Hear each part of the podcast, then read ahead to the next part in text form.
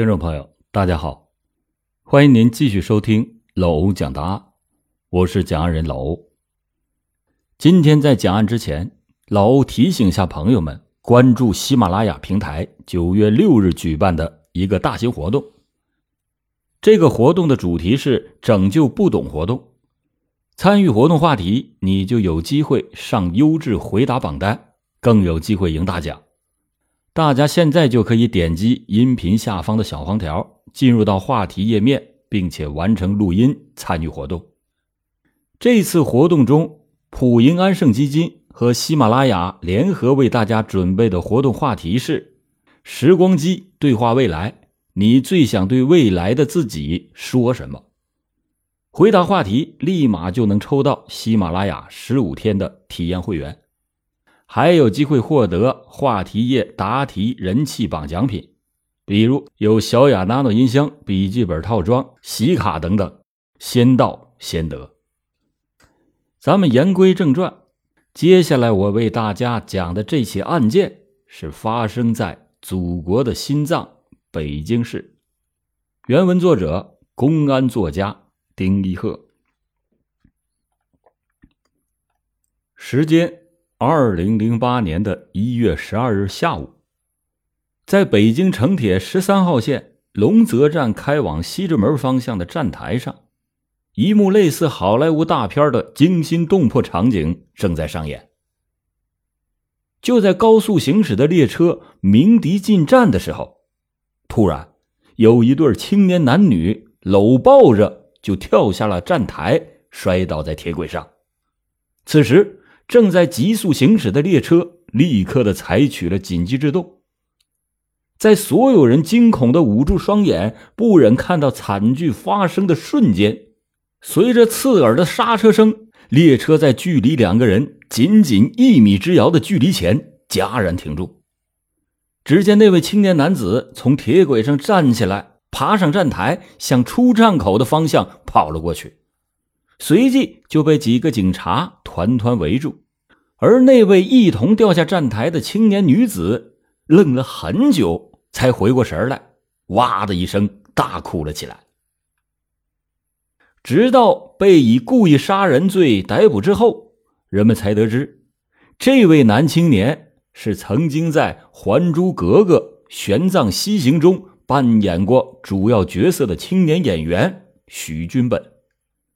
但他这次不是在拍戏，他抱着跳下城铁的那个女人，竟然是他的前妻。那么，这样一位事业上如日中天的演员，为什么会在众目睽睽之下抱着前妻跳城铁呢？原来，许君本夫妻之间不但掺杂进几个女人，而且两个人在情感生活和金钱上。一直是纠缠不清，而许君本这个从乡下一步步进入大都市影视圈的农村孩子，在多方的压力之下，也曾经是多次的以自杀的偏执方式逃避着困难。偏执能使人在某些特定的情况下获得事业上的成功，但是却难以使生活得到平静。许君本的苦恼在于，他至今都不知道该怎么处理他多面的人生，不知道为什么他的偏执在生活中会处处碰壁，他甚至不知道该在这起案件中获得怎样的人生经验。许君本，一九七五年十一月，是生于山东省夏津县双庙乡。他有两个哥哥，一个姐姐。两个哥哥是地地道道的农民，只有姐姐离开了家乡，在一家省级报纸担任德州发行站的站长。一九九零年，只上到初中二年级的许君本，暑假之后再也没去上学，而是随着村里人到济南的一个建筑工地去打工。他坐着。一个只有十五六岁的孩子无法承受的高强度的体力劳动。许君本是年龄最小的泥瓦工，在靠力气吃饭的建筑工地，他也就成了民工们闲聊时取笑欺负的对象。虽然内心充满着愤怒，但是他也只好忍气吞声。年少的许君本在心里只存了一个念想，那就是将来一定要出人头地，让欺负他的人看看。一九九二年，十七岁的许君本回到了家乡夏津县当了保安。在此期间，因为见义勇为。搭救落水儿童，还受到过当地政府的表彰，媒体上还大力宣传过许君本的事迹。但是这些并没有改变许君本的命运。一九九四年，他又辗转来到了天津一家宾馆当了保安。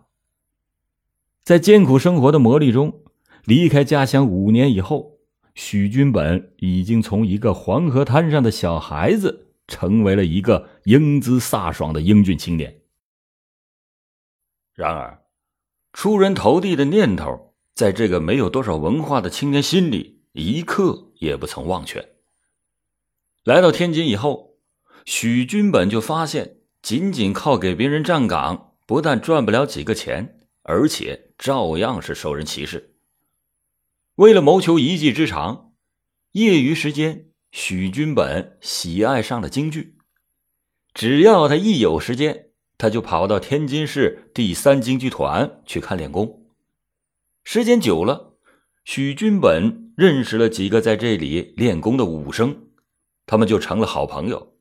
而许君本也从他们那里学到了一些基本的武打招式和京剧的基础。这几个练功的武生。是来这里学习的替身演员。一九九五年的年初，他们接到一个武打剧组的邀请，去担任替身。临走的时候，他们问许君本：“你愿不愿意跟我们一起去？”许君本一听是要去北京，而且又是要去拍电视剧，他想都没想就答应了下来。于是，许君本就跟着几个替身演员来到了正在北京。拍戏的那个剧组，开始了他影视行业的江湖之行。连初中都没有毕业的许君本去追寻自己根本没有把握的东西，这是需要勇气的。许君本最初的成功，也就是来自于他的这种不懈的追求。刚到北京当群众演员的时候，许君本跟着几个替身演员。住在北京一个人防工程改造以后的地下旅馆里，地下室很潮湿，但只要能接到哪怕是连一句台词儿都没有的戏，许君本都会感到快乐。这样的生活充满了风险，也充满了刺激。好的时候，他有一个月几千元的收入；没戏可拍的时候，却连一分钱也赚不到。一个从农村出来、没有什么文化，却在演艺圈闯荡的年轻人，他的选择必定是伴随着艰难和孤独。但是他始终也没有怀疑过自己做出这样的选择。刚到北京的时候，许君本除了整天的蹲在北影厂门口等待着机会，就是跑剧组找导演、找戏拍，只要是有活干。只要是不伤他的人格和尊严，哪怕前面就是地雷阵，甚至是万丈深渊，他都愿意去拍。他曾经在草台班子里演过戏，也曾经东奔西跑的在这个剧组与那个剧组之间穿梭着，甚至经常的还被拖欠工钱，各种的酸甜苦辣，他都曾经尝过。这个时候，许君本就告诉自己说：“挺住。”只要是挺住，那就是胜利。从一九九五年开始，许君本跟随着剧组辗转的来到内蒙古、云南等地，成功的就当上了替身演员。由于许君本为人真诚、踏实、肯干，有一股子拼命三郎的冲劲儿和坚韧不拔的毅力，拍戏的时候，别人只要是需要许君本的时候，喊一声“小许，过来帮个忙”。许君本就无怨无悔的忙这忙那，因此他很快的就受到了剧组各个部门的青睐。正因为如此，许君本不但当上了武打替身演员，还干上了摄影助理、灯光助理等工作。一九九七年八月，《还珠格格》开拍，许君本此时已经在演艺圈里边摸爬滚打了两年多，机会终于是降临到他的头上，他被选为书芳斋侍卫高达的扮演者。虽然这只是一个小小的配角，但足以使许君本兴奋不已了。《还珠格格》播出以后，在国内外引起了巨大的轰动。人们在记住小燕子的同时，也顺便记住了那个勇武的侍卫高达。许君本从此在演艺圈里边崭露头角。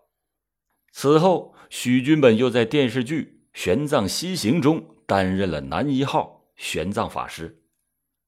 至此，许君本达到了他影视事业的一个巅峰。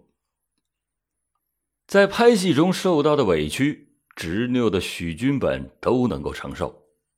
作为一个置身于演艺圈里的单身男人，最让许君本忍受不了的却是孤独。在外人眼里，演艺圈里的人都很神秘，不但在屏幕上频频的露脸儿还经常跟一些大明星们称兄道弟，还有大把大把的钞票去赚。